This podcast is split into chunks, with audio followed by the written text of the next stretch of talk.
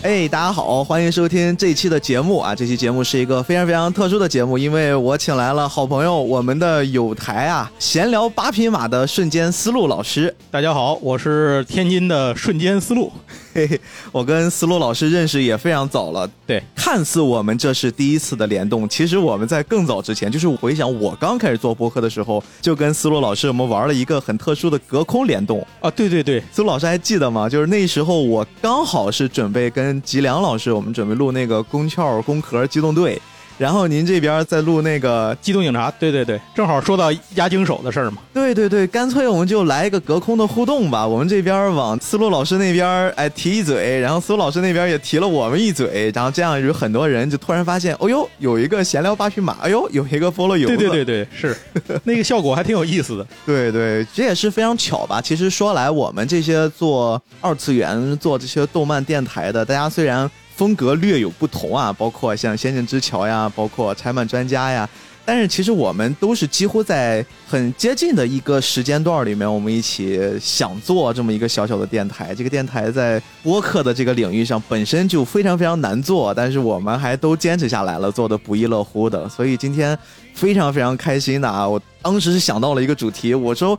哎呦，我得聊一个稍微古早一点的动画，而且这个动画呢是我小时候的童年回忆，并且四驱车这个东西也是对我来说特别特别重要的一个回忆里的小时候的玩具。我第一时间就想到了瞬间思路老师，因为我也比较古早。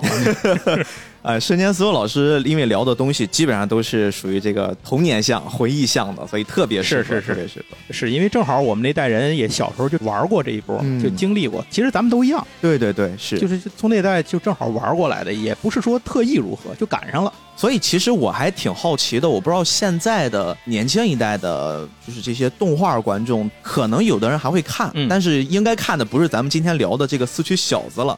他们应该是看过《四驱兄弟》，可能会多一点儿，可能吧。反正我我估计，估计也悬，得看多大的人。《四驱兄弟》其实也挺早，其实咱们这儿放的也挺早的。你这么想，也挺早了。是，但是呢，看归看，咱那批人小时候有一个优势，就是我们一边看着电视。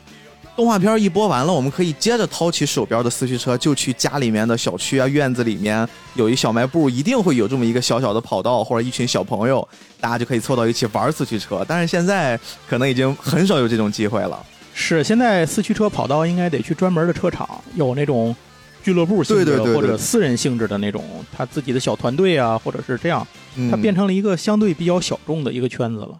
对，而且我在网上还真的找到了几段那些现在正在运营自己的四驱车俱乐部的这些呃老板们、店长们，其实挺不容易的。就是他们现在几乎都是自己完全为爱发电，跟咱播客很像，啊，就是自己出着力、自己出着钱，然后养活这么一个小小的儿时梦想，挺值得尊重的。是是是，所以今天呢，其实我们想给大家带来一期。非常非常回忆向的作品啊，四驱小子，可能很多人，哎呦，我不确定大家有没有听过这个作品。我们这次目的是希望能让大家产生一些童年向的回忆，对，并且尽量的以我们两个一些比较片面的认知给大家来掰扯掰扯四驱车这个小玩意儿，对对，挺好玩的。因为必须说明一件事儿，就是这个圈子其实技术项很专，就是很强。哎，对，呃，我想咱俩共同特点都是点到为止，没错，没有做过深入的了解，所以大家听呢也就是听个乐吧，对，当。个故事来听，没错没错。刚才我们私下聊了聊，好像发现思路老师刚好是在我前一代玩四驱车的，因为我从小开始接触四驱车，已经是奥迪双钻我的伙伴了啊！你你我的伙伴了？对对对，我甚至是长大了很往后了，我才知道哦，原来四驱车真正玩起来还是要玩这个田宫这个品牌。当时小时候也见过这个两个五角星嘛，但是我们都会觉得两个钻有可能才是标准的，因为当时店里面都是那两个钻。哎，我就不明白，就这些关系，包括这个四驱车这玩意儿到底是怎么起来的？我不上次录过一期那个四驱车的节目，对对对。然后听完之后，我有一个九零后朋友就跟我说啊，原来两颗星星那个不是盗版是吗？这是跟我一代人了，应该。对对对，他是九二年的，在九九二九三的，反正就那会儿。其实是这样，这事儿也是巧啊，咱俩正好这个时间点是连着的嘛。嗯，就是我刚开始去玩这个四驱车的时候。并没有概念，这个东西叫四驱车，就根本不知道这东西是什么。哦，因为我家门口就是卖玩具的那个市场，离我家很近。在天津的可能以前的八十年代七八零后的，可能九零后也知道，贵阳路那边和平区那边啊，全都是卖玩具的，就离我家非常的近。我家要去菜市场买菜，就必须得路过，太幸福了。对，所以就是我跟着父母啊，这个长辈啊，反正有时出去带我出去买菜买嘛的，从那儿过，我一定会看看卖玩具的有什么东西。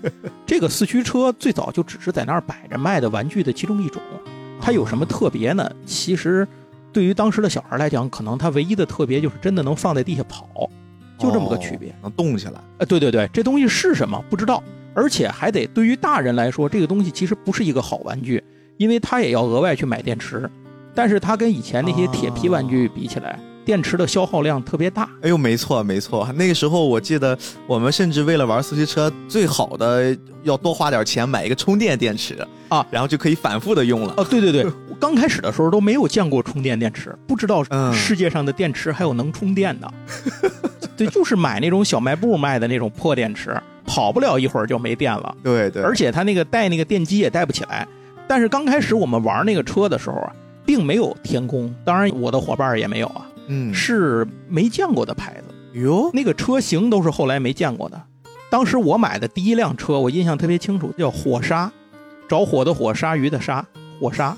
它那个 logo 是一团火焰，但是那个火焰是一只鲨鱼，是这么一辆红色的车啊。然后那个车后来呢，玩了很长时间。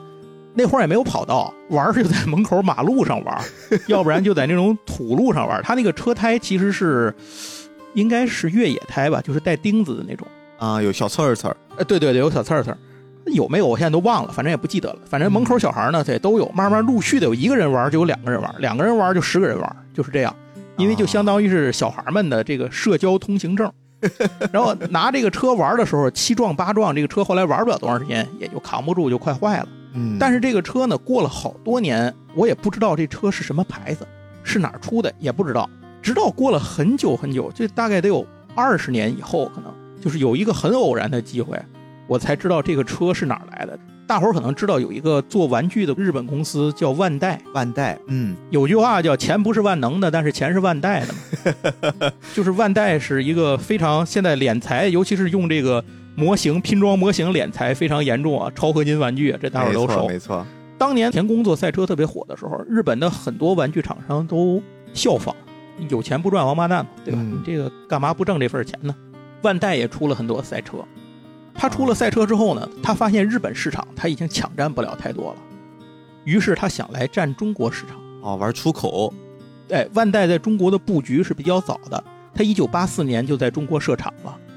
于是，在一九八五年的时候，他在福州设了一个厂子，叫福万这个牌子。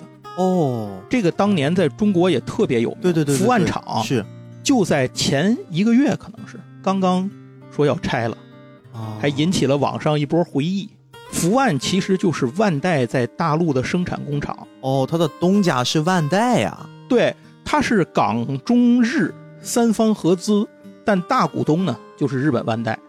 所以它其实就是万代的生产厂，福万的东西就是万代授权产的，只不过贴牌贴成福万牌，然后在大陆销售，便宜。我买的那个车火沙就是万代出的四驱车里面系列当中的一辆，然后以福万贴牌的方式出的，所以我买的是福万牌的赛车，就是这么回事儿。这圈子就这么绕回来的啊，也就是说，其实。你当时最早玩的那个四驱车，等于是日本的一个山寨，但是在日本没有打开局面。对，它其实也不是山寨，它就是一个跟风的产物啊，就是万代跟风生产的。它确实是万代自己原装的，而且那个车型也都是它原创的。那些车像什么野牛啊、眼镜蛇呀，然后火沙呀，像这些东西车型，这都是万代自己原创的车型。哎呦，这个我还真是不知道了。对，这批车后来就随着万代不做这个四驱车市场之后，也就没了。就是它在这个市场上其实竞争不过别人，做了一段时间之后，它就不太做了啊。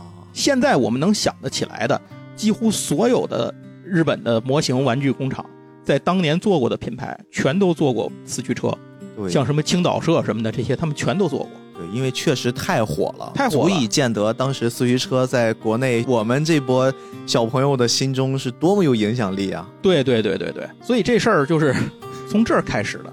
然后后来呢，开始出现了那个一些不知道什么品牌的四驱车，这是真的山寨，是国内玩具工厂各种山寨的，我也不知道是哪儿的牌子。嗯，但是就在这个时候呢，我家附近开了一个商场，是日本的百货公司，叫做伊势丹。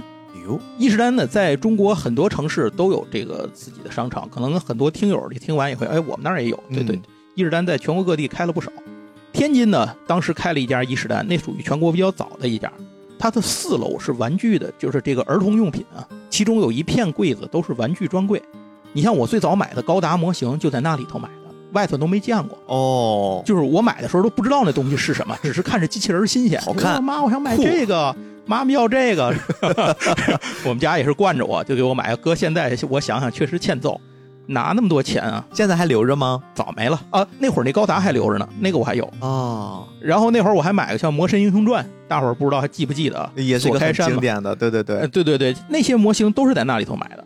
它其中就有一大块柜台是田宫专柜，田宫专柜，田宫专柜，他们当时就已经有在全国布置了很多专柜了。呃，不，他那个田宫专柜是伊势丹商场里面的玩具部引进的。哦，就是他的玩具部卖的都是日本的原装玩具。包括像现在想想，像 Takara 呀，像万代呀，像田宫啊，这些都是日本的大牌子。然后他那个田宫专柜呢，就在四楼一上电梯最显眼的位置，并且他在最显眼的那个区域的正中间摆了一个。跑道 C 位，带带三百六十度回环的那种跑道，我们叫闪电飞龙，是吧？这还有名是吧？我去，对我们小时候都会叫它叫闪电飞龙啊！我不知道，完全那会儿没这个概念叫什么，但是当时第一次看见人都被震惊了，说哦，原来这种东西是有跑道的。嗯，然后后来再看人家卖的那些个车，每一辆都显得比我们这好看。更重要的是，在那儿我们这帮小孩第一次知道这个东西是可以卖零件的，原来不懂。哦，也就是说，你最开始跟着小伙伴在家门口地上跑的时候，就是把车纯粹组装起来了，装上电池就完。对对对，我们装的唯一外接零件叫电池。摊上是没有卖散装零件的，什么龙头、凤尾、向导轮、马达，什么都没有。轮胎你就不用想，就没见过。结果就在那儿见到了，哦，这些东西都是拆着卖的，每一种都有这么多不一样。对对对，一小包一小包。对，然后开始试着改车，往那个上面装。但是他那个当地啊，就是他那个柜台有一个要求，就是他那个跑道只允许跑田宫赛车，人家工作人员看着，哎，就不许跑别的牌子。现在你想这事儿其实也正常，人家卖的是自己牌子车，凭啥让你这些杂牌上来，对吧？你竞争对手在我这上干什么呀？这句话我们翻译一下，也就是说，当时的田宫赛车其实也就是那么几款，他们自己人是一眼能看出来的，哪一些是我们做的，哪一些是不是我们产的。没错，没错，而且人家其实别说他能看出来，我们小孩都能看出来，因为你就算是有山寨的，人家那同款的车 上来，他那个做工什么的都不一样。你打开一看那白马达，你一看就知道是假的，哎就是它特别糙，塑料用的也特别糙。那会儿说不出来哪儿不一样，但是小孩都能看出来。嗯，你更别说人家专柜的工作人员就干吃这碗饭的，对吧？所以他就不让你上那些车，会有人盯着，让你把这车，这车不能跑啊，这车我们不让跑啊，就这样。这样的话，就导致我们就开始强行向田宫车过渡哦，你们是这么转过来的，就是为了能让自己的车上一下跑道，没错，体验一下真正四驱车的娱乐方式，然后就全部买了正版，没错。而且方圆这个这一大片商场覆盖范围之内的小孩们都集中到那个商场去，这个交流的面积就远远大过以前自己家那一两个楼群、一两条胡同的这个范围了。有好多在小孩的年代，感觉起来走路很远的地方的孩子都在这儿能看见，所以到这儿来玩的人，你要是玩这个车让人从上面轰下来，你是感觉非常丢人的。嗯，丢人丢姥姥家去了。小朋友们的社交货币，哎，这个事儿其实一直都有啊。你看，这是咱们那一代人的社交货币，可能有四驱车大家交流。我可能比你小一些，但是也是如此。这事儿到了前段时间，我有一个比我还小一个差不多五六岁的一个弟弟，当然他可能跟小孩那个社交货币又不太一样了。他是刚参加工作，他的进入工作的那个社交货币是什么呢？就是 Switch。他买了个 Switch，里面玩动森。就是如果你在一个办公区域里面，你们可能办公大家都不太说话，各忙各的。但如果这个时候到了中午休息或者说吃饭的时候，拿出 Switch，大家玩动森，连个机，突然你就感觉。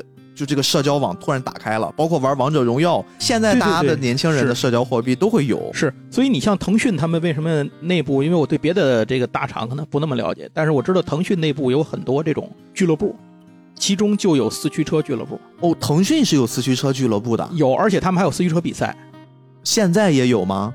此时此刻，疫情之后我不知道，疫情前是有的。哦呦，你像他们的什么万智牌俱乐部、战锤俱乐部，这种什么 Switch 俱乐部，就什么都有，就这些玩意儿全都有。这就是一个社交的方式嘛，嗯，一个话题。要不然大家干嘛？天天码代码也没啥话说的。是是是，那话跑题了，那回来 我接着说这个，就是我们当时就强行开始转成了这个，嗯，然后我就去买车嘛，那就首先你要买一辆车，这车可就比在门口玩具摊上买贵多了。得二十多块钱一辆哦，那门口地摊那车可是十块钱不到。那个年代二十块钱可真是能买不少好东西，相当贵。嗯，所以我就说那小时候我家真是真是挺惯着我的，我我买玩具也好，买书买漫画也好，都给我买。这也是为什么我后来现在能做闲聊八匹马这个原因。我就其实我挺感谢我父母的。后来我妈就带我去买了一辆车，我就挑呗。那会儿也不知道这些东西是什么，更不知道有漫画和动画这一说，只是看好看啊。当时就挑了一辆车，这辆车是在那个玩具摊上我从来没有见过的白色的车，它后面有两个像小翅膀一样的这个尾翼，嗯，然后贴的是黄色和橘红色的这个条，还挺漂亮的，看起来特别现代。那车的底盘是紫色的，还有配了一些深墨绿色的那个配件，嗯，就感觉特别帅。我说就买这个吧。后来那个车呢，那个车的名字叫自由皇帝。哎呦。记得这么清楚 啊，就，特别清楚啊，然后就买了这个。这个一会儿咱们说那个什么说四驱小子的时候会说到，嗯，这是四驱小子外传里的主角用的车啊。哦，还有这么一层关系啊。但这个就是我真的是到了三十岁往后才知道了。这个对，小时候就完全不知道，就买了这辆车，拿着这辆车从此开始在那儿玩，这就是算有了一张社交门票。这事儿就是这么回事儿。然后后来门口的小孩呢，有一些没有这个车的呢，就是买不起天宫车或者家里不给买的，慢慢的就退出这个圈子啊。剩下来的继续在玩的人，基本都是人手至少一辆。我家里头后来给我买过两辆天宫车，嗯，买了一个这个，后来又买了一辆，但那辆车不是赛车，是一辆卡车。哎。卡车这个概念是不是就是我们后来在这个四驱小子动画片里面看到，他们经常有些坏孩子拿来欺负主角团那个轮子比较大、更高一点的那个？不是不是，那是大脚车哦，还不一样，不一样。卡车就是像现在你看那福特那种皮卡，就是那种哦，它的壳跟那个正常的咱们看赛车壳不太一样，都不一样，轮子也不一样，轮子是小直径的那个卡车轮哦，就是田宫好像只出过两辆，哦，是两辆是三辆，就只出过这这特别少，当时正好赶上了。而且那个卡车卖的还很贵，比赛车还要贵一些。嗯，放到现在限量版，并且那个卡车的过弯和速度感都特别不好。我以为特别好呢。对，就只是不好，它只是胜在新鲜啊。我当时就是图新鲜买辆，真的那车我要是留到现在留的好的话，那辆车也好几百块钱呢。哦，升值了。但可惜现在我只剩下一个壳了。我只留下一个车壳，就是里头东西都没有了。那辆车我记得车的名字叫翻译过来就是快乐的小丑，是这么一样，愉快小丑吧，蓝色的卡车。还有一辆红色的，那个红色的就没没买。在那儿又买卡车的小孩特别少，嗯，以至于我好几次玩车的时候被别的小孩喊那个服务员，就喊他那工作人员，他这有别的车在上面跑。人工作人员一看过来，这是我们的车可以跑。啊，以为你是拿着杂牌子过来蹭跑道了。对对对对对，你像卡车是过不了那三百六十度回环弯的啊，速度不行，标配啊，你得改，速度不行，过不去的，就上去嘣儿就垂直掉下来。但是很有意思，我就有这么两辆车，后来一直玩，等再玩了一段时间之后，四驱小子就出来了，并且奥迪就开始大量的在玩具摊上铺货。嗯，在那个时候。很多孩子就开始去玩奥迪车了，因为很多地方都开始能见到奥迪的广告啊。对对，电视里面，然后包括线下都砸钱开始铺广告。嗯，其实现在咱们知道了，无论是四驱小子还是四驱兄弟这个动画片，都是奥迪掏钱引进的。嗯，他的目的就是借着这个动画片卖自己的赛车，人家就是当广告用的。这事儿很成功啊，相当做的相当成功。是，但是他做的那些车呢？也都是里面的那些车型，就是小子和兄弟的车型，所以这就给了买不起田宫的人一个选择：你可以去用一半左右的价格买到同样的车，嗯，而且它的做工还说得过去，对，能玩能跑。能玩，大不了不就是不上你那个跑道，不上你那个跑道，别处有别的跑道，可能就是不如你那儿那个牛跑道大小这么牛逼，嗯，但是我们也足够玩了。啊。于是就这样，大家又开始慢慢的过渡到了奥迪这个环境里，其实就进到了你玩车的那个时代，我们就登场了。对，接着奥迪做了一件大事儿，就是他跟当地是是南方的，我忘了是哪儿的了，那个当地的这个青少年的主管的这个部门，还是体育主管部，我现在忘了，搞了这个奥迪赛车大赛，然后在全国投放广告。哎，说到这事儿就很有意思了。我呢，恰好就是在这个阶段参加了一下，其实我还没有参加上啊。这个一会儿我们放到后面，咱们聊故事，我好好跟大家讲讲啊。这是一个心痛但快乐的，你还你还没参加上？对对对对，我参加了，但是没参加上啊。这个过程非常非常有意思。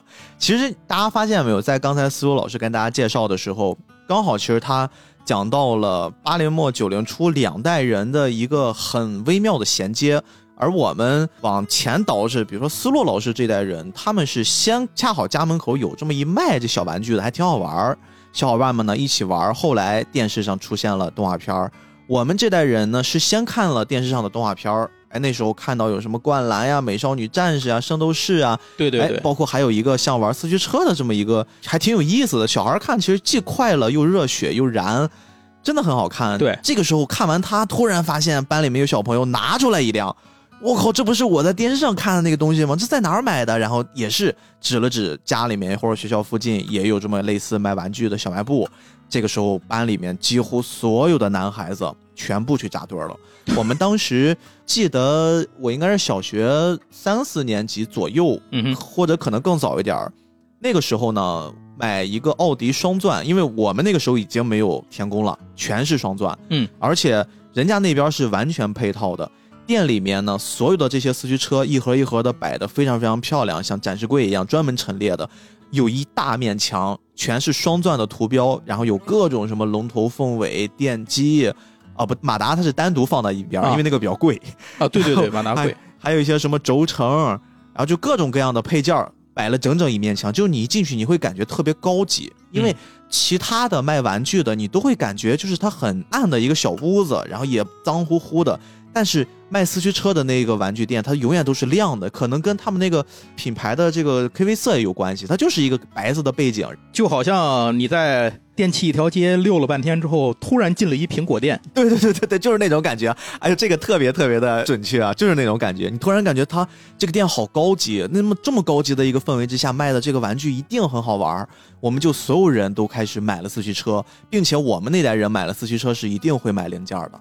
就哪怕你买一个特别便宜的龙头凤尾，你也一定要改装，不然你会在小朋友里面特别没有面子。要不然你别玩儿你玩儿你拿出一个我们叫白板车，就是说你没有任何改装的车，就会特别特别的掉面儿。就我也不知道那个时候小朋友为什么会有这么奇怪的思路哈，反正就是你只要拿一个车，你啥都没装，就这个原壳的。你就特别丢面儿，而且我们当时还流行两件事儿。你如果没有钱怎么着，你可以稍微做一点点改造啊。第一件事就是你那个车上本来是正常是要贴那个贴儿的啊，对，你要贴上它那个贴纸。不，我们到了我们这代人，我们不贴，谁贴谁才是土老帽。我们就要那个干干净净的，那不就是原色吗？对，原色。如果你家里面有钱，比如家里面有一些做什么摩托车改装或者什么弄那种小喷漆，然后在车壳上喷点颜色。哇，这是你大哥哦！就你没有龙头凤尾，你都是大哥。就是我们那时候这么奇怪。然后呢，第二类人，你知道四驱车都是四驱嘛？我们为什么叫四驱车？它不管是像巨无霸这种马达前置的，还是绝大多数马达后置的，它中间都会有一个杆儿，对对对，传动杆儿可以让你的四个轮子统一转起来。我们那个时候很奇怪，不知道谁先发现的。我们说就两驱更快，就把那杆儿拿去，不要弄四驱。对，把杆全部都要拿掉，然后就靠前驱或者后驱，用这种方式去跑。但现在后来我发现，其实也是挺傻的，应该四驱，应该四驱。所以其实你刚才给我讲，一下子给我勾回去，我们当时玩四驱车那个年代了。我们真的就是电视上演什么，我们玩什么。而且我可能会属于比较偏早的那一部分，跟着电视上演的玩的那波人。我们还真的是看四驱小子，不是看四驱兄弟。四驱兄弟对我们来说是偏后了。而且它放映没有四驱小子的好，我个人感觉啊，四驱小子没有四驱兄弟放映的电视台那么多，播放的次数那么多，对对对，看的人少。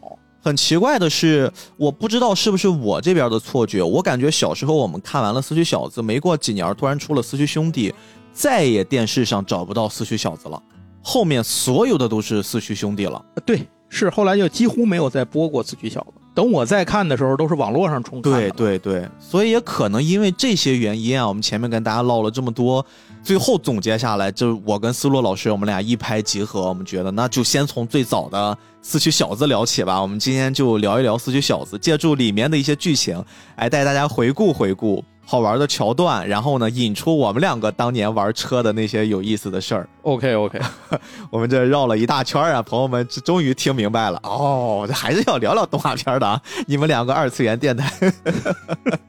所以，其实我们要先说回这个《四驱小子》这部作品啊，我也是长大了之后才知道，原来这个东西也是有漫画的，而且它漫画其实还挺有意思啊，不是只是动画片看的那些剧情，它其实是漫画改的动画片。嗯，那个时候谁知道啊？那时候小朋友甚至知道漫画的都不多，哎，都是看的动画片。那可不。我们那批人就是这样，可能都是看着动画片长大的。你就是知道去哪儿看呢？对对对，没地儿买嘛。所以我后来为了做这期节目，我还专门翻了翻《四驱小子》的漫画。哎呦，这个《四驱小子》的漫画，其实我翻了翻，还真挺有意思，就特别特别的快乐。这部作品呢是德天照老师的漫画，而且他的画风其实现在来看的话。会有很浓的这种古早漫画家的那种笔触质感，是。但是呢，你另一方面会看的话，他这个漫画里面充满了想象力。最有意思的就是他在这些角色设定的时候，我会感觉他跟现在我们看到一些更偏。靠后的一些漫画家，他们做的那个作品人设会有非常非常大的不同，就是它里面这个角色特点太鲜明了。对对对，我不知道大家还有多少人能记得这几个人啊？什么四驱狼、断驱狼、禁驱狼、半驱狼，还轮子。对对对。就这些，我们感觉好像真是刻在 DNA 记忆里面的这些人。我当时还明还奇怪，我说他们都是一个麻生的吗？为什么都叫什么什么狼？而且这个漫画不是八七年开始连载的吗？哎，对，他这五个人其实特别符合当时日本流行的特摄五人战队的方式。对对对，都是流行五个人带一个女的，有胖的，有瘦的，有高的，都是这种带劲儿的，对吧？然后一个主角，一个特别聪明、特别帅的，反正就是你就看套那个模板，在这里能套得进去。哎，说到这个，真的是这个样子啊！就是那个阶段，好像一些少年漫、什么王道漫都很喜欢做这种方式的组队，就得走这路数，要不谁买你的？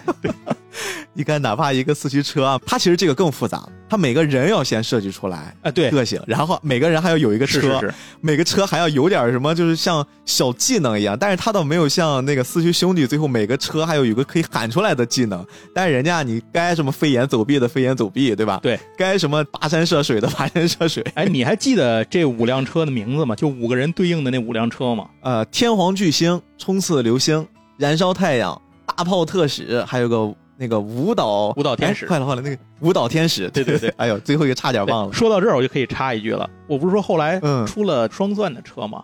我买过有双钻的车，我其中就买了一辆大炮特使。哎呦，我也是买的这辆，我最喜欢的就是大炮特使，因为它看起来像装甲车那个壳，你知道吗？哦，你是这个原因，特别不一样，就是跟别的车特别不一样，我就买了啊。我买的原因是因为。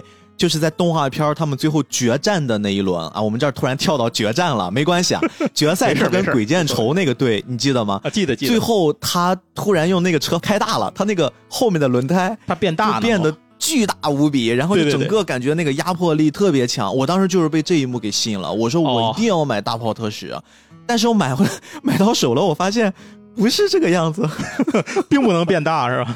我说这个轮子怎么还是跟其他的一样呀？然后我就到处，因为我刚刚也说了，我们那时候买那个四驱车的地方是可以买零件了啊啊！我就一直在一个大面墙上那个轮胎的区域，我在找，怎么这些轮胎没有这么大的呀？我说我就要这么大的，但是很奇怪的是，嗯，最后我越玩越深了，我发现真正那些好轮胎都是一个比一个细，就特别特别细流条那种轮胎。尤其你到了那个兄弟之后，他那个好多车，哎，对，后来像出来那个差速轮，差速轮，对，嗯，那会儿那个轮子就对轮子里带齿轮那种，对对，就是那些车就直径都越来越的短，嗯，车直径越来越窄。但是你知道吗？我对于大炮特使那个巨大的轮子这个执念一直没有停过。后来我真的就是通过我灵巧的双手解决了。哦，你怎么解决的？就 又赖着我妈，也是在那家店买了一个遥控车。哦，而且很神奇的是，那个遥控车也是奥迪双钻。啊啊啊！然后我就把那个车的轮胎后轮给卸下来，发现安不上，我就又把它前轮给卸下来了，发现还是安不上，但是很接近了。然后呢，我就用我当时学美术的一个美工刀，把它那个壳子那个后轮的边儿给割掉了，就刚好是可以卡到那个大轮子的那个壳的，就是它能跑是吧？对，然后再把就是连接两个轮子的那根杆儿又加了一块给延长了。再用五零二胶给粘上，最后就实现了动画片里面那个大炮特使变身巨大后轮的那个效果，特别特别有成就感。牛逼！这人有多大胆，地有多大产啊！但是有意思的就来了，我这个车这么改编上不了跑道。哦，它比那个跑道宽了是吧？宽了不少。但是呢。我又发现了，还是可以玩的。别的小朋友是在跑道里跑，我那个大轮子是在卡在跑道外面，它竖起来的那两个很细溜的那个跑道壁上。哦，还可以这样是吗？就头扎在下面，然后屁股翘着 啊，就像是一个欧美的女人一样，就翘着臀，然后就往前跑，就非常非常有意思。速度呢？呃，非常慢，非常慢，因为可能轮子太沉了，转不动。它那个里头那马达什么齿轮比都带不起来。对对。胜在还原嘛，但是也算是我实现了小时候的一个梦想吧。就电视上看到达跑特使，我真的就心动了。我说这个赛车一定要成为我拥有的赛车，而且我印象特别深，就像你刚才记得你的第一辆赛车一样，我的第一辆赛车就是达跑特使啊，还挺有缘分的嘛，这就非常有意思的。嗯，对。刚才我们聊完了这些人名，其实这些人名有一个事儿，我也是在最近为了做这期节目我补的时候我发现的。呃，好像它各个版本对于人名，包括这些四驱车的命名方式都不一样。对，思路老师之前也做过一期四驱车，也聊过这事儿。其中就有一个人啊，就是我们说这个。有一个摇滚少年啊，他有双重性格，平时就是小弱鸡，然后一旦超级赛亚人变身了，充满战斗力的时候，眼镜就不一样，头发哎就完全一来一抹色啊，不一样了。他应该是叫半驱狼，半驱狼是吧？对。半驱狼，我看的那个版本，我觉得那个应该是个台版的翻译，还是个港版的翻译，我不确定哈。他那个翻译我反倒更喜欢，他叫朋克狼啊，朋克狼，对对对，是是是，是吧？因为他变身之后就是玩朋克，玩朋克，对他就是一个朋克少年。我觉得这个好像更符合他的名字，他的身份。对他的，其实他在日语版，就是日文版的那个原本他的名字叫地位宫二啊，主角不是那个四驱狼嘛，叫日之丸四驱狼嘛，只有四驱狼的名字是一样的，然后。那个燃烧太阳就是那个胖子胖哥，他是断驱狼，他的其实的名字叫户田蛋九郎。然后那 南进驱狼，进驱狼是没变的，嗯。然后半驱狼是叫地位宫二，对，那个轮子叫黄轮子，对，反正这这几个翻译挺神奇。对。然后你看过他那个就是台版的翻译里头，嗯，台版也不止一个翻译啊，但是台版里头一个比较本土化的翻译叫李小莲，阿莲。对阿莲李小莲，他那车叫风火轮。是，然后那个半驱狼叫阿光，这车叫大炮弹，然后进驱狼叫阿进，这车叫标星号，断驱狼叫阿雄，车叫太阳神，然后四驱狼叫皇帝，就是只有四驱狼是不变的。对对对，皇帝号啊，特别神奇，就挺有意思。而且其实说到这个四驱狼的，不管你习惯叫它皇帝号也好，还是叫它这个天皇巨星也好啊。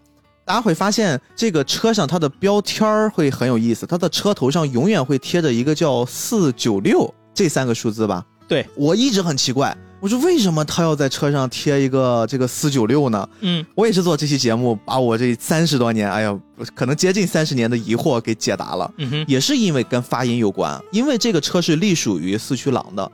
四驱狼在日文里面的发音，就是这个四九六的日文发音，相似的，也是做了一谐音梗啊，就一直贴在他的车前头上，也是很有意思的一个小桥段。对，原来小时候都奇怪，他为什么这车当当正正贴这么一个号呢？也不懂。对对对，就是怎么还四九六？我一开始以为这是不是每一个数字代表一个什么东西？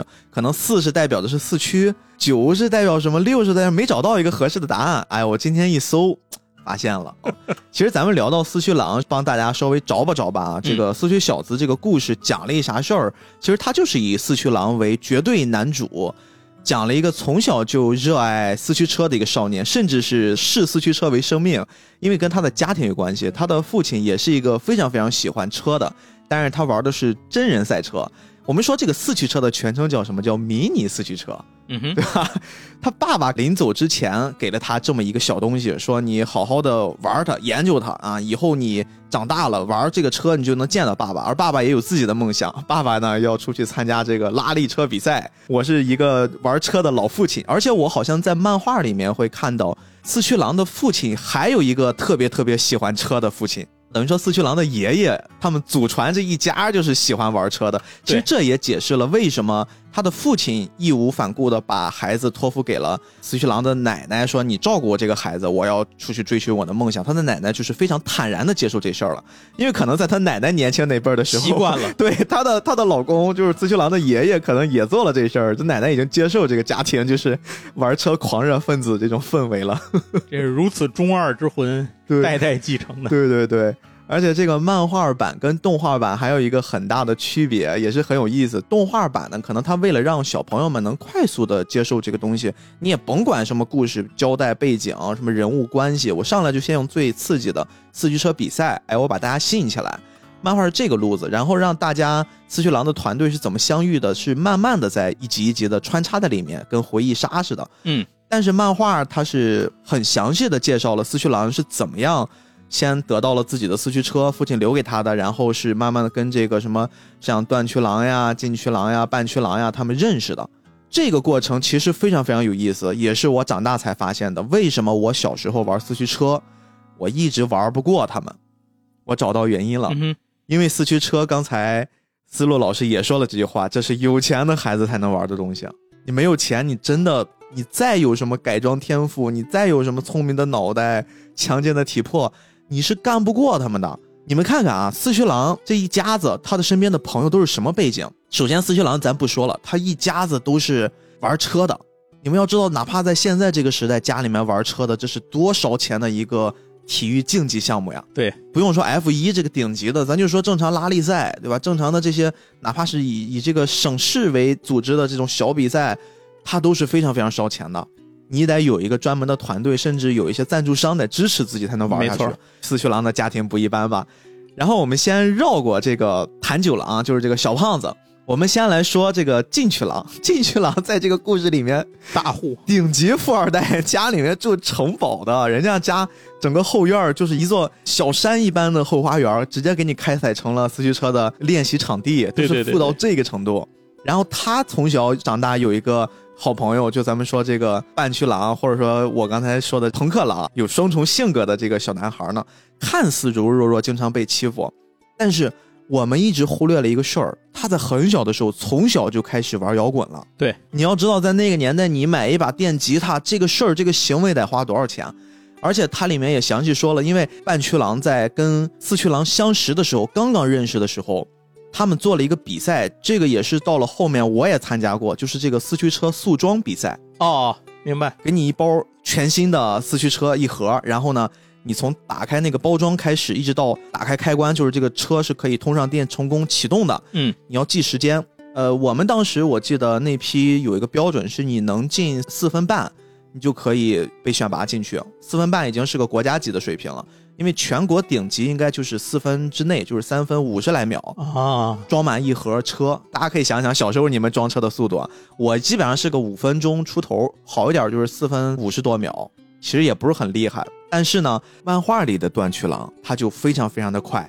当时形容他就是他从小就练吉他，有一双灵活的双手。你要知道，这句话代表的是他真的是从小就开始。家里面至少有钱给他培养，对，让他玩这个东西，他的家庭条件应该也不错，对吧？然后我们再说到这个冲天军团，就是说他们这个主角团战队的教练队长，就是那个谁，那黄伦子他哥嘛，黄快男儿是吧？黄快男儿，中二的 黄快男儿老师，黄总他呢也非常有钱，他有钱就代表的是黄伦子有钱，因为他们是兄妹嘛。他们一开始在漫画里面登场的时候，直接就是在游轮上。就直接把四驱狼带到游轮上了，说：“我这边有事儿要跟你商量商量。”然后我这边有什么车，然后给他展示他这边各种各样的那些他们的小发明，包括事后我们知道四驱狼的天皇巨星，包括后来的超级天皇巨星，以及他父亲的那些什么天皇巨星，全部都是黄伦子的哥哥啊，这个黄总他发明的，非常非常的有钱，非常非常的厉害。对，他是他们的教练加技术指导。没错，所以你这么看下来，整个冲天军团他们应该都是一群富二代，不是咱们小时候看那么简单啊，就是一些对快快乐乐的小学生啊，怎么着？而反而呢，大家还记得吗？这个作品里面有一个终极反派鬼见愁。啊，鬼见愁！当时小时候看起来觉得还有点怕他，就是又像是一个成年人的身材，对吧？好像又有一些超能力一样。因为他当时本身的故事设定是，他是在四驱狼进到这个队伍之前上一任的队长。嗯，他就是以前等于说他们的大师兄，后来呢跟这个黄伦子的哥哥老黄呢有一点矛盾，就可能理念不合。他自己觉得就是我们要锻炼身体。让自己的身体能匹配得上自己的四驱车，但是黄快男儿他就觉得我们这个四驱车还是要更在意，就是你跟这个四驱车、四驱车本身，包括你的精神相融，就是各种很很玄学的东西，就很像四驱狼现在做的这一切举动，所以产生了理念不合。这也为什么四驱狼会成为第二代的他们类似队长级的这么一形象。其实我觉得桂建愁说的是有道理，因为你想啊，四驱兄弟这如果大家你只看过兄弟的话，可能想象不到。四驱小子跑车的时候，尤其是户外跑的时候，是要拿着一个叫向导驱棍的东西跟着车跑。哎，引导驱棍，对对对，这个东西，你车跑多快，你就得跑多快，而且 这事车要翻山涉水，你就得翻山涉水，你得一直引导它走，这没点体力是死也跟不上的。这事儿特离谱！你说到这个了，这也是很多当时看了动画片然后也开始尝试。那个时候我们身边没有卖引导曲棍的，对，大家都用一些各种的小改装，弄点什么木头条呀、扫把呀改改。对，但是所有人把改装好的四驱车装上了崭新的电池，往地上一放，所有人都傻眼了。首先，这个车非常快，你是肯定追不上的。是你不用说你是个小孩了，你是个成年人你都追不上。其次啊，这个车呢，它不跑直线儿。没错。经常就是他到处拐，你根本没法去预判他。所以我当时就在想，我说这些人他是怎么能拿着引导驱棍哇，然后一直跟着他跑的？对。后来我发现，也是我做这期节目我才发现的。其实这也是咱们呀，就是太片面了。真正的四驱车比赛，人家会分种类的，有这种叫街头野跑的比赛，就是四驱狼，包括四驱兄弟他们参加的比赛的那种风格。嗯哼，他就是给你限速。让你的正常的人类的跑动速度是可以跟上的，对对对。然后呢，你用的这个引导曲棍去控制它的方向，去把玩而且它绝大多数的场地都是在野外，有的甚至就没有那个跑道。现在在 B 站，如果大家搜是可以搜到很多成年人，应该也是跟咱一样的年龄，长大了之后，他们就拿着那个在公园里边绑上几个 GoPro，然后模仿他们玩，其实玩挺快的。就是在这几年 B 站上才流行起这个的，嗯，街头野跑式。对，特别怀念，而且有的人他那种他不改马达的话，就是他不太改那个车的马达和齿轮的话，我记得有一个哥们儿是滑着旱冰，对，我觉得特别神，真的是特别棒。滑旱冰的灵感就来自于四驱兄弟的那个世界杯啊，他们最后发现也是跟不上了，就开始轮滑了。而且除了这个街头野跑，还有一种玩法叫无限制竞速。怎么讲？这个其实就是他会把那个跑道给改造成没有那么复杂、没有那么综合式的。然后把这个车呢也做成了极限式的改造，我就是为了追求速度啊。然后这个车改造完了之后，在跑道上去刷出最快速度，这个很符合日本对于赛车竞技的这种追求，就是我要追求一个速度上的极限，他们会有这种玩法啊。然后再有一个就是咱们比较常见的这种综合类的跑道，什么什么闪电飞龙呀，然后什么什么超直线加速赛呀，就是那种传统的在四驱车跑道上比赛的了，这个也是。后来长的见识啊，对，之前我在 B 站上还看过一个日本的一个比赛，他那个车是水中赛车哦，那车的赛道有三分之二在水下，哦呦，你那个车要能够在路面上跑，然后还能够进到水里，在水里还能跑，四驱兄弟这样一个竞速啊，我觉得那，我觉得这个改装太牛了，我真是太牛逼了，大家有兴趣可以去 B 站搜一下。呃，这个在水下跑，其实，在我们四驱小子最早这个版本也有，应该是他们的。第二场比赛吧，当时四驱狼他们遇到了一个对手啊，这个对手他们都是整个比赛场地就是一越野赛。嗯，当时我记得有一个印象很深啊，就是一开始四驱狼跟这个小胖子谭九郎、断驱狼跟他一起比赛，两人一开始跑挺好，后来跑半路，这断驱狼肚子饿了，就闹脾气了。后来呢，四驱狼的奶奶给他们丢下来了饭团，然后他们吃了补充体力啊，有这么一桥段嘛。当时四驱狼就盯着奶奶丢下来的饭团，就陷入沉思，突然灵机一动，哎，当时动画留了一悬念。悬念是什么呢？就是他把这个透明的塑料膜包在了他的四驱车上，最后哎来了一招从水下钻起来啊，然后又飞上了天空，来了一招耍赖皮，然后冲到了终点。这也是 水下作战的最原始的形态。对对对对对。刚才咱们这聊很远啊，我们说回这个鬼见愁的出身啊。刚才我们如果用长大的成年人的思维去分析了。冲天军团这几个小富二代，包括他们的教练员身份都非常不一般，非常有钱的时候，这个时候再来看一看这个反派鬼见愁，你会发现鬼见愁好像才是我们这些正常人，我们这些普通的喜欢玩四驱车的孩子们，就是我们可能没有那么有钱，我们只能通过打磨自己的身体。你想想，他用的车是什么？用的车都是原始天皇巨星，对吧？你感觉起来好像是不是当时很厉害？它是初代版，但是它是原始的，它是最一开始那个版本，它没有什么东西改装，它就用最初级的那个状态，然后去调整一下。它只能靠打磨自己的身体，包括决赛、半决赛，他是怎么去赢得那些比赛的？感觉上他好像高不可攀，但其实是他磨练了自己的肉体，他减少了那些更换零件的时间。对。他才让这个车子跑得更快，他不是车本身很快，因为车你说多快，最后他拼不过四驱狼那个车，他改的不是车，改的是自己，对他牺牲了自己在肉体上的一些锻炼，别人在玩，别人在娱乐，他在跑步，他在长跑、短跑，他在冲刺，在练自己的反应。他真的很不容易啊！他自己跟着一群队友，然后那些队友甚至中途，我记得还有一个桥段是怀疑他，怀疑他好像自己的队长这鬼见愁是不是四驱狼那边派来的，我还要怀疑他，他是这这个人太不容易了，就是太不容易了。你感觉突然我们长大了，是我们内心变肮脏了吗？为什么看这个动画片开始心疼反派了？突然看懂了，这个是我这次看这个动画片儿重新再看，真的是接近三十年了，重新再看的一个。很新很新的冲击，就是你说到那鬼见愁那辆车嘛，原始天皇巨星，他那个编号不是零零一嘛？就是他们这个这几个人的车不都是从他爸四驱狼他爸的那辆地平线上改造出来的吗？对对对，就都以那个技术为源头嘛。对，当时还带一个遥控。对，这辆原始天皇巨星就是刚才我说到这个四驱小子，后来有个外传啊，也是德天照画的，就是德天恐龙嘛。嗯，德天照画漫画那个叫《风之赛车侠》。那里面的主角的就是那辆车，就是我说的那辆自由皇帝。他为什么叫自由皇帝呢？这个皇帝是从哪儿来的呢？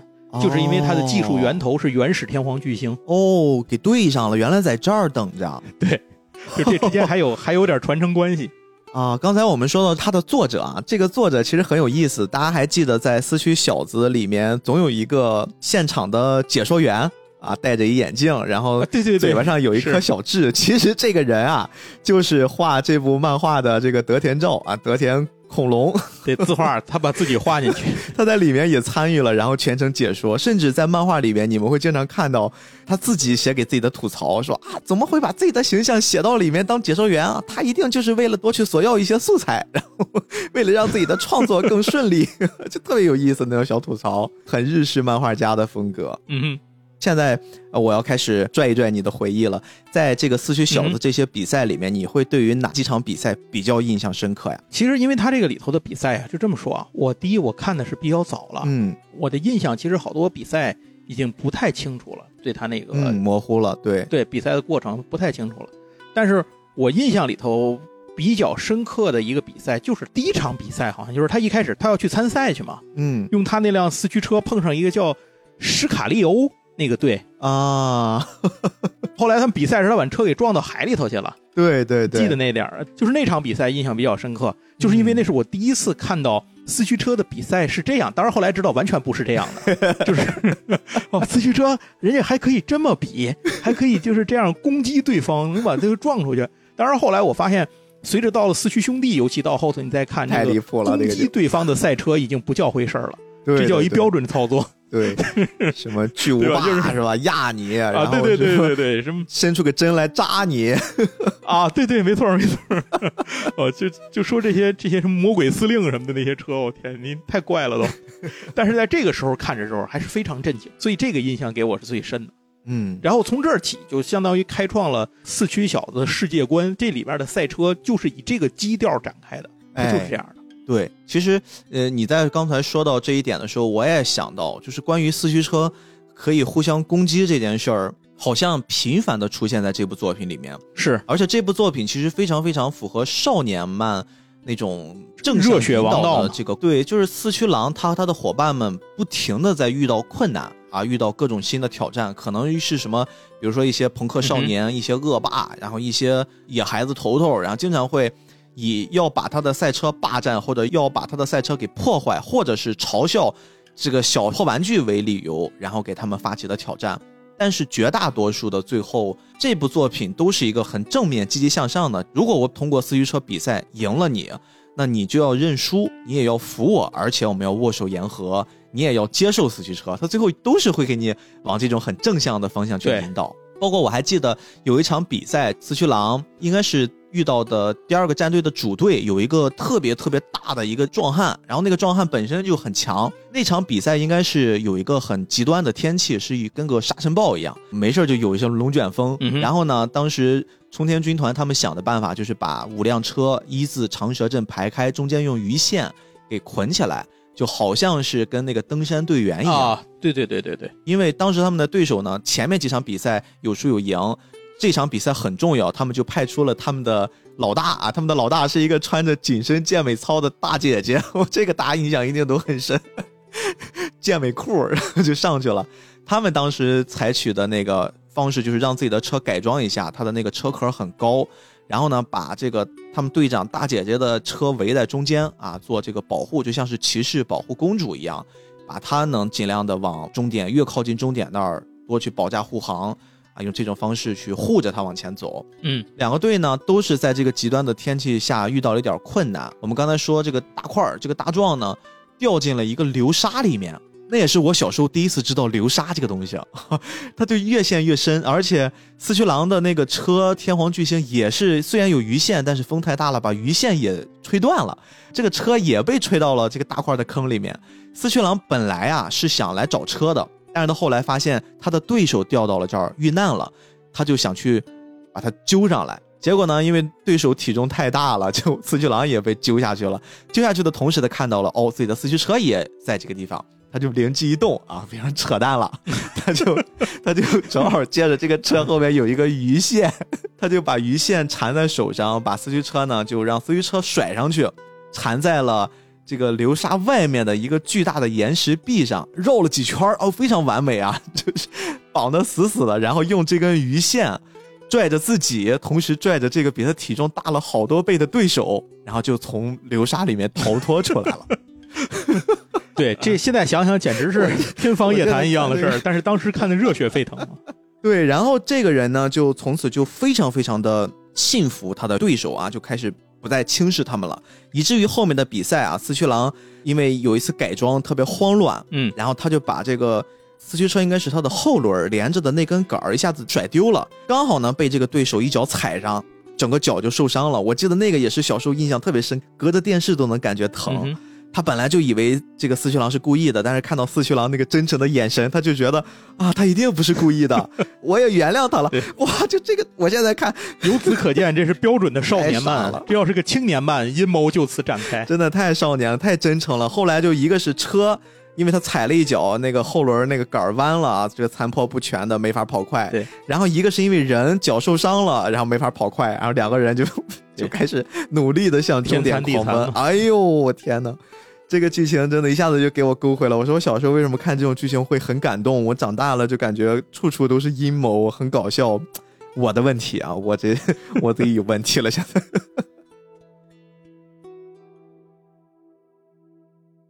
还有一个，苏老师，我还要给你讲一个更搞笑的。这个你一定有印象，只是因为时间太久了，你跟咱们的听众朋友一样，可能需要有一个小回忆的桥段给你们一刺激，你们就想起来了，特别可爱。当时他们在完成了半决赛的时候，半决赛他们对抗的是一个叫什么农村少年团啊，就是感觉都是乡下来的一波小朋友，但是他们用的反而都是高科技，嗯，反而就战胜了他们这个队伍之后，马上就要进入决赛了。在这个期间呢，四驱狼作死啊，非要去见见鬼见愁他这个现在训练的地方，就跑人敌人基地去了。这个时候就看到了鬼见愁他们整个这个队伍的修炼场所有五个房间嘛。什么眼力房、精力房啊、迅速房、平衡房、超绝房，就是各种练自己的某一项技能，速度、力量、敏捷、反应这些。人造人训练啊，对对对对对。到了最后，他总算来到了这个超绝房，就是你必须要把前面都通过我们的考验了，你才能见我们大哥嘛，才能见鬼见愁嘛。嗯。然后跟鬼见愁就来了一场比赛之外的比赛。就在这场比赛的时候，四驱狼的车被雷劈了。哦，这个大家应该印象很深吧？就是就晴天霹雳，然后天皇巨星受损非常非常的严重啊！四驱狼就感觉整个人生都不好了。这个打击其实是在赛车类的动画题材里面很常见，对吧？你八六也得有一次爆缸嘛，这就一个道理。对对对，是 我们观众都知道啊，四驱狼这个时候必须得换车了，他不得不换车了。刚好就在这个时候，他们的教练啊，这个老黄头。他说他研究出来了一辆超级天皇巨星，哦呦，这这个车就是比原来那个还要猛，集中了各种科技。所以我要是四驱狼，我就得想，我这车坏都是你放的。对，你是你故意的，你把我恶心到了。就是在这个地方，这个桥段大家还有印象吗？四驱狼拿着那个破破烂烂的车回去，想求帮助，但是他的教练呢非常不愿意，说你这擅自脱队，你无组织无纪律啊。对我有新车我也不给你，但是其实怎么可能嘛？肯定得给他呀，这得比赛呀，这代表一队人呢。就是，但是他一说，我这边反正就要刁难你一下。正好这时候也不知道是真刁难了，还是他这个嘴啊太毒了，他们的地面突然塌陷了，然后一队人掉到了一个巨大的地下洞穴啊。这个地下洞穴大到什么程度呢？底下都有军舰。我还真不太记得这段了，已经。你不记得这段吗？不太。但是你说他去那个房间那事儿，我是记得的，就是他去挑战鬼见愁。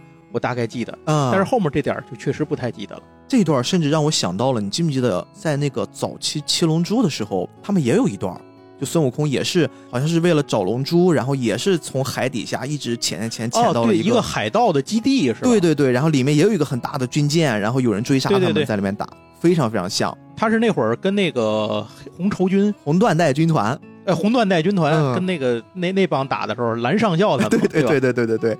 非常像，非常像，都是有一个非常非常巨大的这种洞穴，然后下面有水，感觉就是有点危险，幽闭恐惧症那种。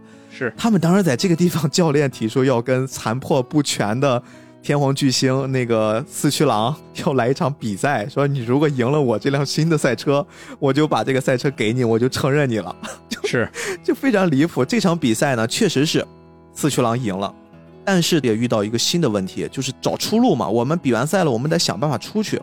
他们找到了一个出口，但是呢，前面是被堵得严严实实的。他们先做了第一件让我很不能理解的事儿，因为你直接过去点那个炸药非常危险，你不可能就点了，你接着爆，不点的那个人就没了吗？他们知道这个事儿是有危险的，他们想了个办法，选出两辆四驱车来，一个四驱车呢载着打火机往前冲。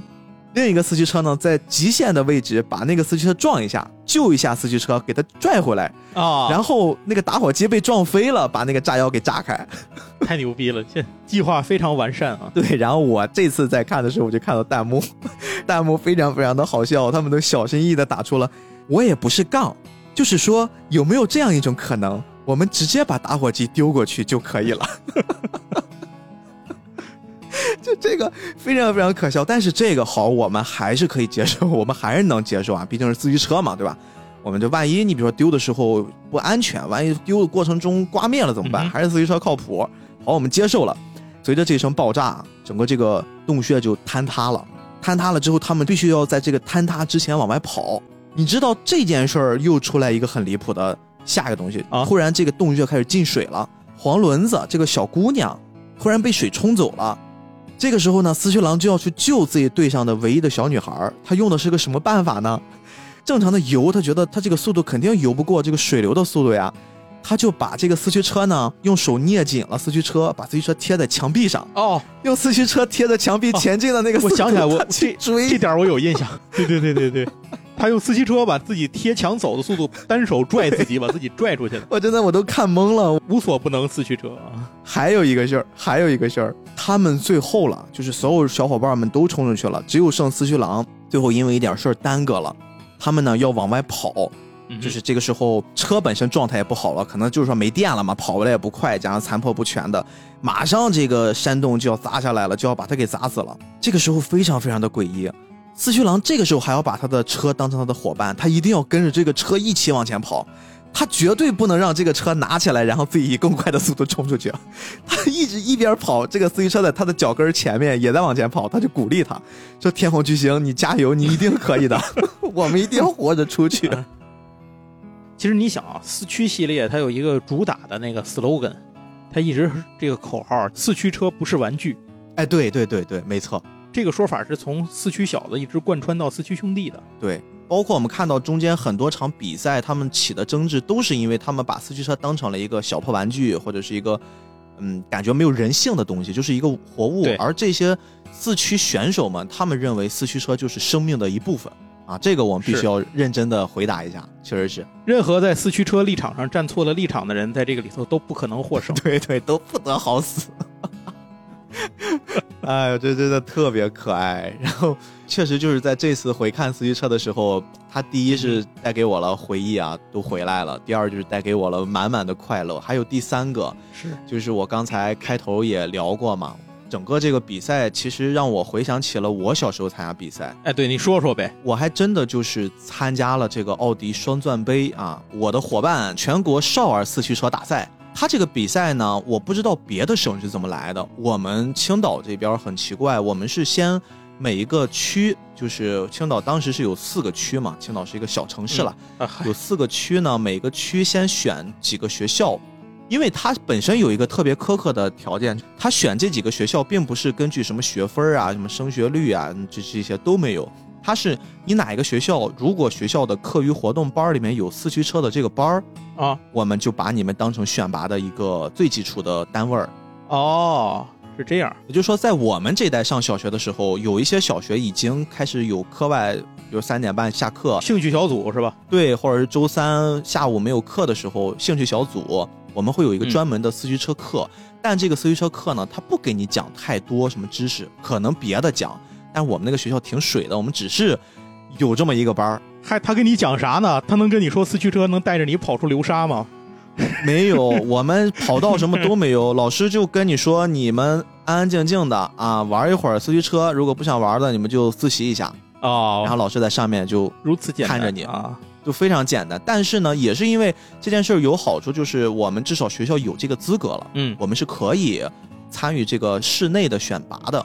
我们这个区先要选三所学校的，嗯，然后呢，选到了我们学校，我又作为我们那个班里面比较快的选手，也是因为有原因，是因为我小时候呀，我的成长环境也比较特殊，就是我爸我妈特别忙，我妈又是一个开现在说叫小卖部，就小百货店的这么一个环境，我是在这样环境长大的。我妈呢陪着我长大，但是她忙起来，我确实是明白看不太住我，所以他们很宠爱我。你属于百二代。百二代对，所以他就会给我买一些什么游戏机呀，包括四驱车啊，尽可能的用这种物质方面让我有点事儿干啊，不要就感觉孩子太可怜了，家长没时间陪。我们当时我妈开店那儿旁边一个小卖部就有四驱车跑道，我当时一直让我妈进一个，我妈说太贵了，她不进。然后我们就会在那玩儿，玩儿的话呢，就经常的呀，我因为也是得天独厚的调教，那个时候我们玩跑道是一块钱一次，一次不计时。哦哦。他是收场地费的，对他收场地费，他倒不像你们那样就限制品牌儿就你什么车都有。但是我们那会儿都是双钻，也没别的牌子了。这流水钱赚的更多，其实。对对对，就是你只要来玩，你玩一次，你只要不出我这个店，你就可以随便玩，一块钱一下午。后来涨到了一块五。哦。如果你比如说你这儿家里面叫你出去了，然后你再回来，那么你就要再交一块钱。啊，明白明白。啊，我是因为因为挨得近嘛，整天阿姨长阿姨短的，他也不收我钱，就玩呗，来玩呗。我就可以经常的在那个地方玩，只要我看那边小孩多了，我就拿着我的车去，也是一个社交属性、社交货币。然后呢，我在那边玩的过程之中，如果一旦我输了，就这个频次非常高，一旦我输了，我就立马开始跟我妈要点钱，买点零件，弄点小改装。哦，是这样，就是我的改装频率特别高，这就以导致了最后我的那辆车，我记得应该是买的巨无霸，因为我不知道哪一个比我更大的哥哥告诉我，前置的车会比后驱的车更快。前置车少见，其实对那个时候确实比较少。就是巨无霸还有一个我忘记了，当时巨无霸有两款嘛，那个太阳燃烧太阳哦，对对对对对对对对，然后还有像什么稻草人什么的，有几辆嗯是前置的。当时我是买巨无霸，然后我就觉得巨无霸快，因为它那个壳是前面可以再往上揪起来一个，就跟前面有有这么一个存储的空间一样，我就觉得那个设计很酷。然后当时想买黑巨无霸，但是黑巨无霸没有卖的，我买了一个红色的。嗯，反正就是我的改装频率特别高，就以至于呢，我最后在学校的那次选拔，人家来选，带着我们去了一个地方，好像是少年宫啊。那个时候有很多很多孩子，我现在回想，应该是他们约了一个时间，把青岛市的孩子都放到这儿来比一下。但是他们选的是每个区最快的前两个人，所以说我就成为了我当时在的那个区跑的最快的小孩之一。而且它是分组的，它是分小学组、初中组，然后会分男和女。哦，这还分开。我们那个学校因为没有女孩，我们班的那个女孩全部都被刷掉了，所以我是代表我们学校唯一一个代表区里参加市里比赛的人。哦，就是你是唯一一个通过了海选的，对吧？对，就是我们学校的那个那个区域里面唯一一个通过了这个海选。当时就觉得自己可牛逼了，然后呢，因为这件事儿，我又觉得很自豪，我又可以以此为由跟我妈要更多的钱，去再改装我的东西。因为那个时候我改装基本上改装的都是什么，就是龙头凤尾。然后当时咱们说四驱车很重要的导向轮儿，也是那个阶段，如果有一些跟我同龄的朋友应该知道，有个阶段我们用的都不是导向轮了，我们直接用轴承。轴承对，就是它会更小。但是呢，它的那个转速可能就比如说我们说更光滑一点，更容易让它转过来。那个时候也不知道是谁他妈先传，哎，我们当时有这么两个都市传说啊，思路老师不知道你知不知道？第一个都市传说就是比赛之前要捂电池啊，没没还真不知道这个。我们当时就不知道谁传出来，就电池热乎了，它的功率更大，所以所有小孩比赛之前手里面一定要捂着电池搓，然后让这个电池跟体温一样，然后在临近比赛那一刻再装进去。这是第一个都市传说，第二个都市传说是转轴承。这我还这也没听过。就是这个轴承啊，他们说你要先转到一万下，说这个轴承就可以突破一个什么东西，就可以特别光滑，你就可以比如说你狠狠的一转，它就能转超过一分钟、两分钟。我们当时都会比这个的，就是比谁的轴承更光滑，就特别无聊。然后所以说，这不就是搁现在就是盘珠子吗？对对对对对对对。所以说，你知道那时候小孩多无聊吗？上课的时候不能玩四驱车，四驱车都在课桌底下，然后就转轴承呗，轴承 都在那转。我们当时有这么两个都市传说。然后我当时因为改造，基本上就是改造这些小部件儿啊。所以说，其实你说它整个的提升也没有多少啊。我用的可能是充电电池，我觉得可能这个占优势了啊，很厉害了啊！能用充电电池那会儿已经是凤毛麟角，因为我我玩的太多了，每天都要买电池啊，就太贵了。对我妈算了个账，还不如充电电池呢。然后我就参加了，进了这个海选的时候，我就跟我妈去说：“我说我进了个比赛，能不能给我买个东西？”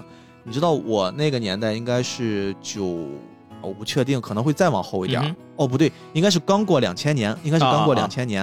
然后我妈那个时候真的就是她看的我很真诚，她就觉得好像我的这个事儿，我妈其实一直是很支持我的人。是她呢非常非常忍痛，我都能记得那个表情，就是说你一定拿好了这个钱。她给了我一张一百块钱啊。哇，那个时候一百块钱对我来说，我基本上一周能给我五块钱买零食就不错了，我都是攒着去买这些小东西的。突然给了我一百块钱，我知道我电机升级的这个时代来临了，我就赶紧跑到了我刚才说的那家很高级的，一面墙都是装备电机单独放的那家 装备店。然后我说我要换一个电机，换一个马达。然后他就说：“那你想换一个什么样的马达？”我那个时候我才开始知道，原来马达有这么多款。以前只是觉得那个地方我不配去看，我就根本没有看那个 那个马达有有什么样的款式。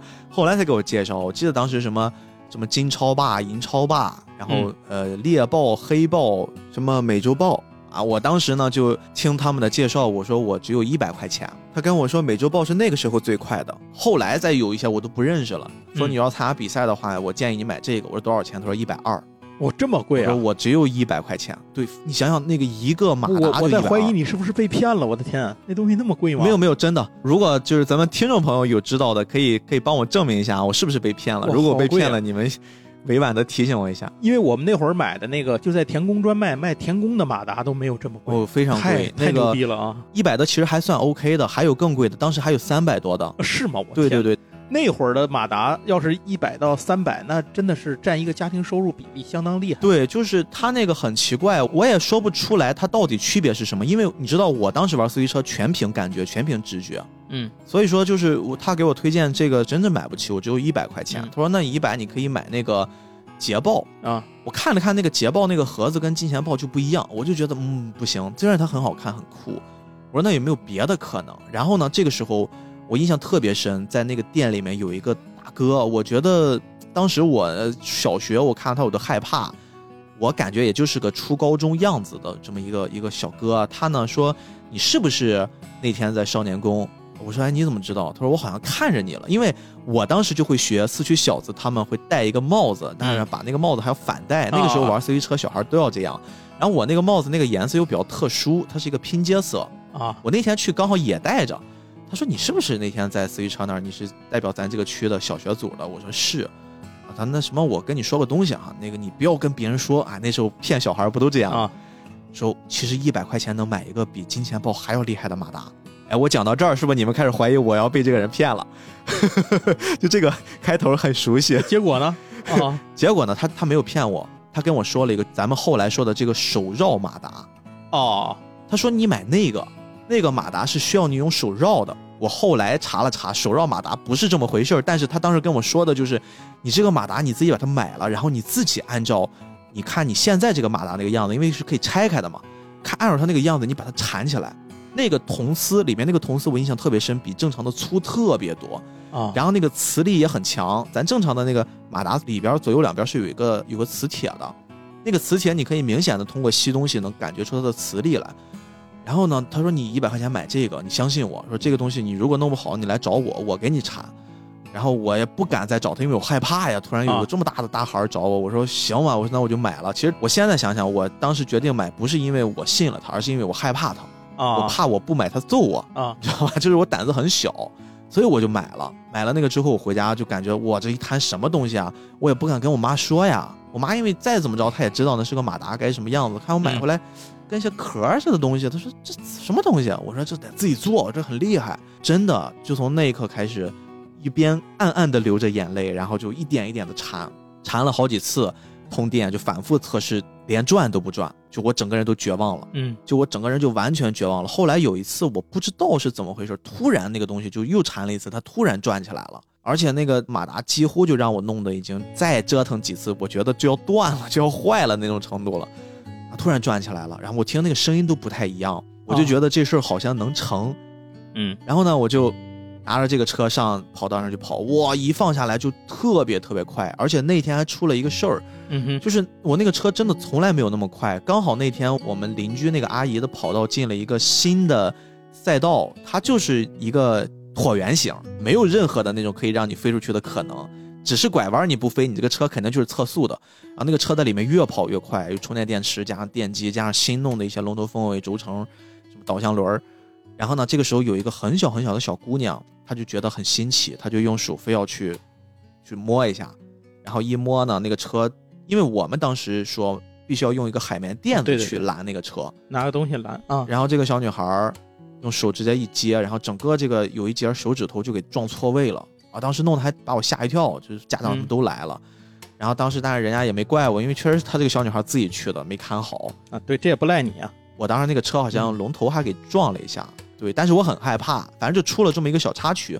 但是这个事儿至少告诉我，就是我这个车速度还可以了，上来了。然后呢，我就去参加了青岛市的比赛。当时是在青岛市的少年宫有一个很大很大的一个跑道，然后我们去比赛。那个时候我才接触了真正的正规的四驱车比赛是什么。它会分几个类目，一个是组装赛，就是我说那个拼装赛；一个是直线加速赛。它是分两部分，一部分是一个很长的跑道，这个右边是一个非常非常长的跑道，然后呢，左边是完全的就像是五连发卡弯或者十连发卡弯那种，它是个这样的形状的跑道，就是你转着弯跑过来了头，然后咵一个直线加速冲过去，然后再过这个发卡弯，这个叫直线加速。然后呢，还有一个是闪电飞龙，闪电飞龙就是连着是五排回旋的哦，嚯，你要什么冲上去，然后冲多少圈，然后测速度。还有一个是综合的，综合的那个他告诉我们，你只有在最后的那个比赛的现场你才能看到，你正常的我们这儿是没有那么大的那种跑道的啊，所以我们当时每一个项目都是要选出小学组的男女、初中组的男女，然后各是六个人，好像，好像是我们当时要选六个，加上一些什么替补选手，可能是。我这个记忆其实已经模糊了，就模糊到我具体是哪一年我都忘了，应该就是两千零一、两千零二左右。然后我参加那个比赛，我得了第七名，就非常非常可惜，太遗憾了，那不就就差一名啊？对，我得了第七名，然后我就觉得我好像不太行了，因为我们参加完了这个市里的比赛之后，我们是要进省里再比的，然后你才能代表省里去参加那个奥迪的全国比赛，啊，它是要这么个选拔逻辑。而且你如果这次在市里的比完了之后，你到省里应该是在济南还是济宁？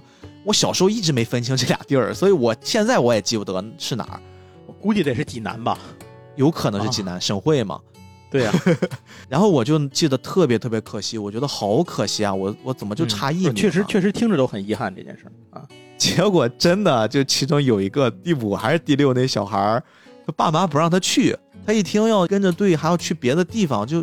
安全，因为要过一晚上啊，然后就不让他去。放心，我就进去了，你知道吗？我就很很巧的，我进去了，我就代表青岛市又参加了省里的那个选拔。哇，行啊啊！但是进了省里之后，你才知道什么叫人外有人，天外有天。啊我这第一轮连海选都没过，我就啪就没了，我车就飞得比狗还远啊，就就噌就出去了。然后又过了几次，全都不行。而且你就算没有飞出去，你车也比不过人家。就我当时说那个速度了。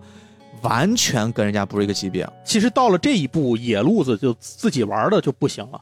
对对对对对，对吧？就是得是得有点科班路数。你几乎你靠什么直觉？因为别的人人家有专门的，我们也有领导的带着我们去的老师啊，嗯，领队。但人家的领队是真的是兼教练，他会给你各种各样的建议的。他会告诉你，你这个车啊，还包括我现在想想，空气动力学这五个字儿。我最早怎么接触的？就是四驱车呀。对对对，他们那些领队会告诉你说，你这样不对，你这空气动力学不对，然后怎么着这个那个的。你们的领队呢？我们的领队是一个，我当时小时候一直叫他老头儿，就年纪特别大。这个大爷呢，他特别会用理论派，他就是那种他不玩四驱车。但是他愿意跟你讲，就他，他跟你说，你看啊，这个直线加速啊，你这个时候呢，下面那个拐弯，这就是一个飞车要注意的点了啊，你们要在在这个地方格外注意。我们哦好，格外注意。怎么注意？但是你他妈怎么注意啊？我我怎么注意啊？我怎么知道该怎么注意？什么都没说，他就是这样带我们去啊。行吧，所以就这个事儿，我就被刷下来了。是是是，其实是这样，我就在这儿给你补充一个小知识，就是他这个比赛，你知道，奥迪杯这个比赛啊，他当时是有二十四个省、直辖市、自治区。参加的大概海选的学生将近八十万人哇，所以你在那里能够跑到，对你能够跑到你们省的选拔的这一级比赛已经相当牛逼了。哎呦，我现在想想，其实也是很有意思一段经历，但是也挺有遗憾的，因为你现在如果大家有心愿意去看的话，网上还是能搜到，当时他是这个比赛规模很大的，甚至有专门的团队拍纪录片儿。从头到尾给你记录，你在电视上是能看见广告的，因为他我现在想起来，因为他那个合作方啊，就是跟奥迪的合作方啊，是广东省电视台啊。我印象里面还有一个就很重要，就这个项目能批下来，还是国家体育总局参与的啊。对他一直觉得这个事儿对于孩子来说是一件好事儿嘛。对，没错，你把它给开就推推广起来了。对，因为这个项目其实也有一个原因，是因为这个项目它在日本是正式国家承认的体育比赛项目嘛。也是比了好多届的啊，人家有打了一个样了，所以说咱这边就可以没错 copy 一下。是，其实那次回来之后，其实也挺骄傲的，就学校至少还觉得以我为荣。而且那些上了全国比赛代表自己省份参加的，你会看到所有领奖的孩子们都很自豪，说我要为我学校争光啊！我回去跟我的校长怎么怎么着，全都是这种话术。这听着都像黄埔军校出来的呢。对 对，真的就是那个年代，你如果玩四驱车能。拿到一个奖，你真的是给学校争光，给你的城市争光，是是，非常非常的洋气的那种状态。我那个样子回学校其实也挺受欢迎的，但是也因为这事儿，我后来就重新开始思考我玩四驱车的意义。我就觉得被打击挺大的，你知道，小孩儿啊，是突然你有一个这种失利，你特别特别的沮丧。我就觉得呢，我以后不跟人比速度了，我反正比我比你们快有什么用呢？嗯，我连个这个省的比赛那么多人比我厉害，然后就开始尝试另一个方向，就是在车上弄一些。花花绿绿的改装，那个时候我们也突然开始流行起来了。就是你是从技术派转向了艺术派是吗？对你这个总结特别到位，也是因为我之前参加比赛多了一些见识啊。咱这小区里面的孩子们长了见识，会发现别人的赛车不只是又快，嗯，然后什么这个又强，而且还好看，因为他们很多人。会在这个车上掏空，其实现在想想是为了减轻重量。他对他为了减重，他把车都给掏空了。但是那个时候我会觉得特别好看，所以我回来就开始又改装我那个巨无霸，用小美工刀把巨无霸的那些车壳、那个小窗户部分给裁空了。然后呢，又偷偷的拿那个小美工刀，把我们邻居家阿姨的纱网给人剪碎了。我刚想说，那割纱崩子就行。就是，就后来我也偷偷的，不知道他发现没有，反正就把人纱网给剪碎了，然后就贴在里面，就很好看。从里面贴上去，感觉是就那种状态。然后喷了喷漆啊，我也开始就参与喷漆那个行列啊，包括车改造。以前只是为了不飞车啊，测试怎么样能什么速度它不飞车。后来我不管它飞不飞车了，以好看为主。所以说龙头啊、凤尾啊都开始变成了两层结构，包括车壳上也开始加上一些什么固定的东西。龙头如果是可以有一层是收缩的、可以动的，我尽量都会让它动起来，就是完全变了一种方式啊。这个车现在还留在家里面，这也是重要的回忆，对，很有意思的一段经历吧。行，咱差不多。这一期就让我们有一个回忆向的，呵 呵带着大家找一找过去的记忆吧。今天我们都分享了我们各自小时候玩四驱车的经历啊，再加上我们这次也聊了一个绝大多数八零末九零初一代人在电视上一定不会错过的很经典的动画片《四驱小子》的点点滴滴啊。相信大家，如果你现在家里面还存着那辆你曾经玩过的四驱车，不妨把它翻出来。对，安上电池，看看还能不能跑起来。啊，这真是太回忆了。如果还真的能有的话，反正绝大多数人现在身边，我们的城市应该都不太会有四驱车的跑道了。至少它不会有那种像以前那种，你随时见哪个商场或是什么地方能够看到公开的这种跑道。这个可能很困难了。没错，我觉得这东西可能也就是成长的代价吧。我们很多时候都觉得长大了之后会对更自由，想要什么买什么。但是有些东西它确实它没了就是没了，它就是回不来了。哎，你那么想，那会儿还没有动森呢，你现在可以，对吧？对，每一代人都有每一代人的快乐嘛，对吧？我们这代人至少快乐。不管是通过回忆的方式，还是通过我今天我跟瞬间思路老师聊天的方式，希望能把这个快乐的回忆带给大家。对，好吧，今天特别特别感谢闲聊八匹马的瞬间思路老师啊，做客菠萝油子，超级开心。谢谢谢谢，也希望咱以后还有机会，咱们继续一起再往后聊。对对对，这个二次元电台是一家啊，朋友们，我不知道你们是怎么想的，反正我们这几个人私下都是特别好的，没事就会串个台，甚至等后面我们想办法组织一波玩个大的。其实之前我在那个寄生兽那期，我其实组织过一次，那个挺后面我们。争取大家一起，所有的电台的主播们，咱们凑到一起玩一个什么东西？我觉得这个可能也挺有意思的啊。对，其实我第一次在菠萝油子说话是在寄生兽那期，对对，出现过瞬间思路老师的声音啊，扮演了市长，我自己都忘了这件事，特别特别有意思。行吧，那今天就到这儿了，朋友们。好嘞，感谢你的时间啊！如果你喜欢这期节目，请把它分享给你重要的人，同时也欢迎大家。多去听一听瞬间思路老师的闲聊八匹马，他们主要聊的呢是非常非常多的关于八零末九零一代人古早一些的动画片啊，就是这个真正的回忆杀啊，怀旧向的回忆杀的作品，非常非常的有意思。那也欢迎大家积极的留言吧，分享你们的四驱车。如果你们的留言平台是可以发图片的，也欢迎大家晒出自己的曾经战斗过的那些小赛车模型啊，我回去找找。是的，如果。我还能找到我那辆车，你在我妈家存着啊，找到了我也给大家看一看。好，那谢谢大家，也感谢有菠萝油子这个平台，那咱们下回再聊，哎，下期再见，拜拜。